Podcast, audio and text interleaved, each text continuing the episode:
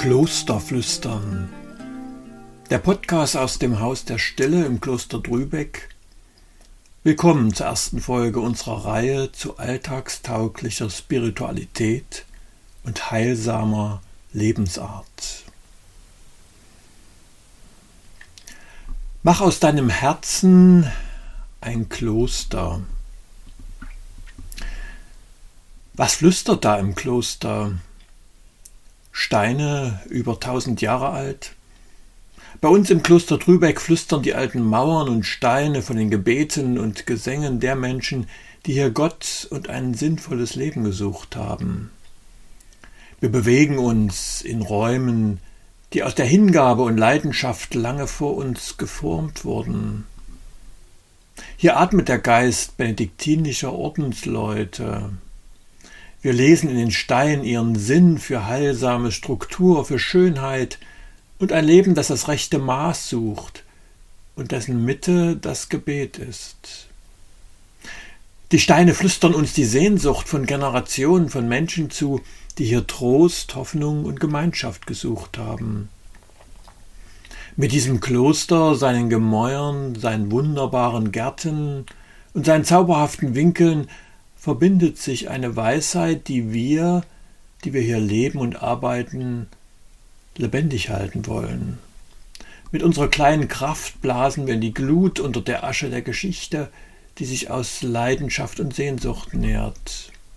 Ein paar Funken möchte ich mit dieser Podcast-Reihe aufsteigen lassen, dass sie vielleicht auch eure Glut und eure Sehnsucht entfachen. Für nicht wenige unserer Freunde und Gäste ist unser Kloster ein Sehnsuchtsort, wo sie immer wieder hinzieht. Hier können Gedanken, Empfindungen und Bilder aufleben, die im Alltag keinen Raum haben. Hier können die Verhärtungen des Alltags aufbrechen, weich werden. Herz und Geist öffnen sich für das Klosterflüstern und was es der Seele zeigen möchte. Irgendwann kam mir der Gedanke, dass unser Kloster für etwas steht, was nicht an diesen Ort, diese Mauern gebunden ist, ein Spirit, eine Art zu leben, zu sehen, zu spüren, zu hören, die uns so oft verloren ging. An diesem Ort spüren wir das Verlorene schmerzhaft, so wie der verlorene Sohn in der Geschichte, die Jesus erzählt, der sich am Tiefpunkt seiner Reise daran erinnert, es gibt doch einen Ort, wo ich zu Hause bin, wo mich eine Güte erwartet, wo die Seele Ruhe findet. Oft kommen auch zu uns Menschen, die an einem Tiefpunkt angelangt sind, die sich erinnern an dieses Vaterhaus des Herzens, von dem sie sich Trost und Weisungen erhöfnen. Mit diesem Podcast möchte ich den umgekehrten Weg gehen. Ihr müsst nicht ins Kloster kommen, sondern ich bringe euch etwas von dem klösterlichen Geist. Was steckt eigentlich in der Bezeichnung Kloster? Lateinisch claustrum bedeutet verschlossen und bezeichnet ganz räumlich den von der Außenwelt abgeschlossenen Bereich der Mönche und Nonnen. Die Mönche erkannten, dass es einen vom Treiben der Welt abgeschiedenen Ort braucht, um ihrer Sehnsucht zu folgen. Auch heute sehen sich viele Menschen danach, sich fremd zu gehen, zu pilgern, sich für eine Zeit an einem guten Ort zurückzuziehen, vielleicht ein Kloster. Das sind dann Unterbrechungen, Inseln der Erfrischung im Alltag. Eine Weile wirkt es nach, doch dann werde ich aufs neue aufgerieben zwischen den Ansprüchen und Antreibern meines Alltags, zwischen dem Lärmen der Zeit und der Dinge, die auf mich einstürmen.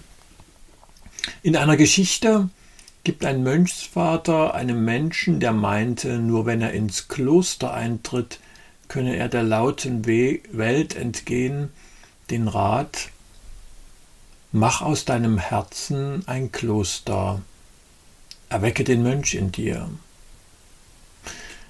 Was sagt uns dieser Rat oder dieses Bild?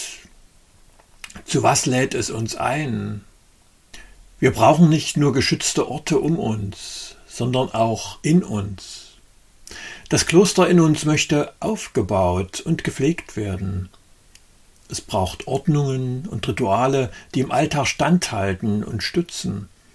Es braucht Zeiten, in denen ich bei mir sein kann, damit Gott mich antrifft, wenn er mich besucht. Welche Bausteine braucht es für das Kloster des Herzens? Alles, was mich sammelt und nicht zerstreut, kann ein Baustein für mein inneres Kloster sein.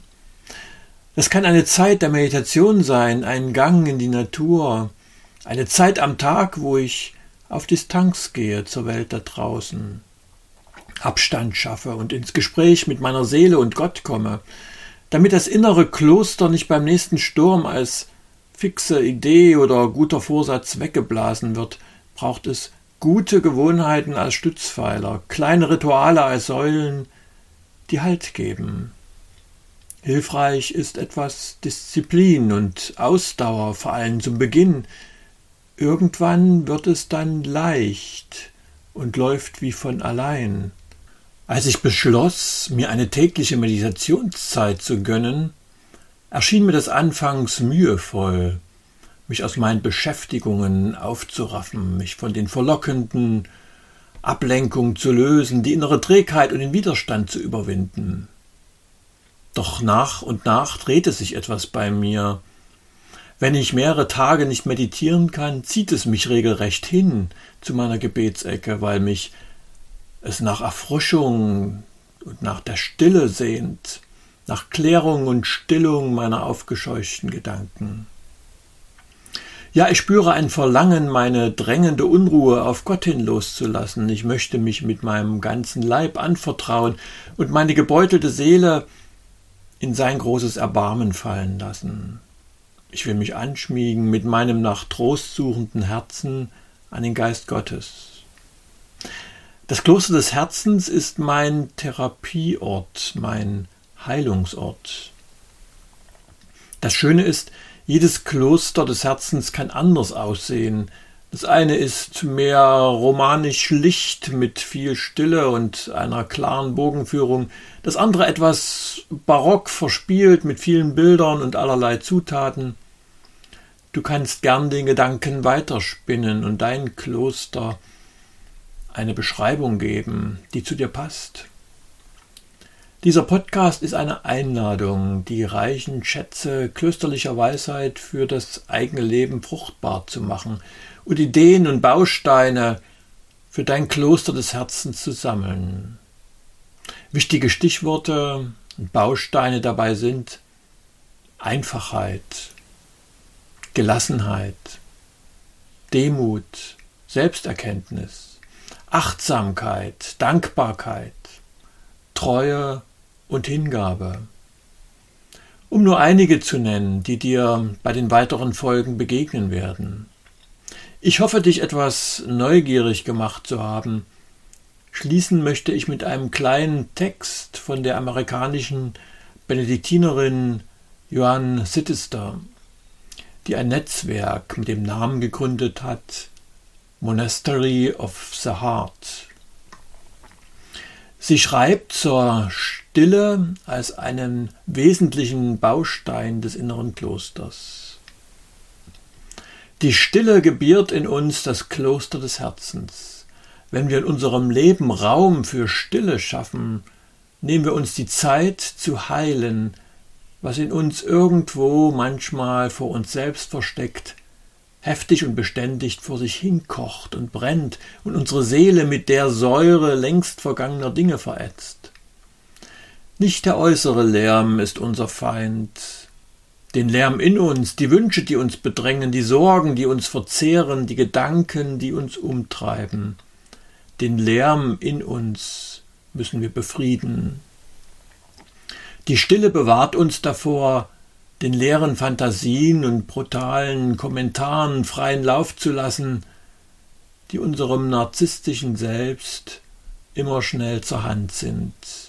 Die Stille beschützt uns vor den ersten Impulsen, die in uns aufsteigen, Änderungen abzulehnen, neuen Herausforderungen auszuweichen ungewohnte Gedanken zurückzuweisen oder die Gedanken anderer zu verurteilen.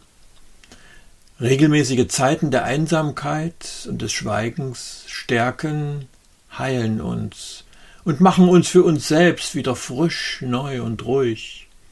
Die Stille bereitet uns darauf vor, Gott zu hören. Das Schweigen macht Begegnungen fruchtbar, bei denen wir uns im Geist Gottes einbringen sollen.